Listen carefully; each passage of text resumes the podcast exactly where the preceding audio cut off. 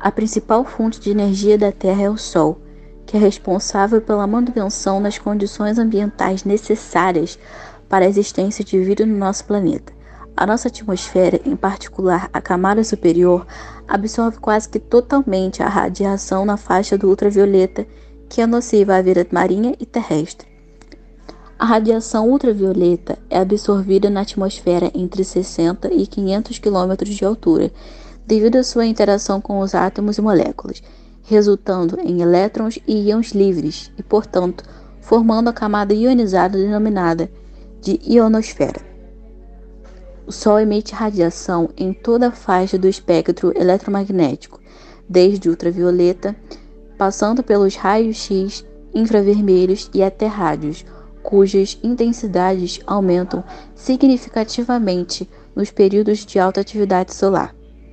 A atividade do Sol está associada ao número de manchas escuras em sua superfície, as chamadas manchas solares. As manchas são regiões escuras, pois são mais frias do que os seus arredores devido à grande concentração de campo magnético no local,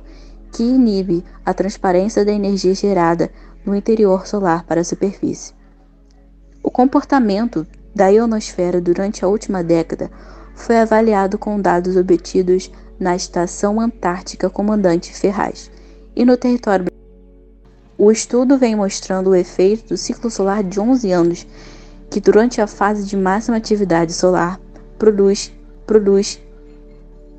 um abaixamento na altura da base da ionosfera de aproximadamente 1 km. Esse comportamento é explicado pelo aumento da radiação solar, que altera as propriedades fisicoquímicas da ionosfera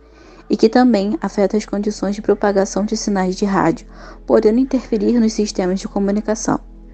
Nesta fase de alta atividade, também são ejetadas em número maior grandes quantidades de matéria da atmosfera solar, bem como o aumento do fluxo de partículas carregadas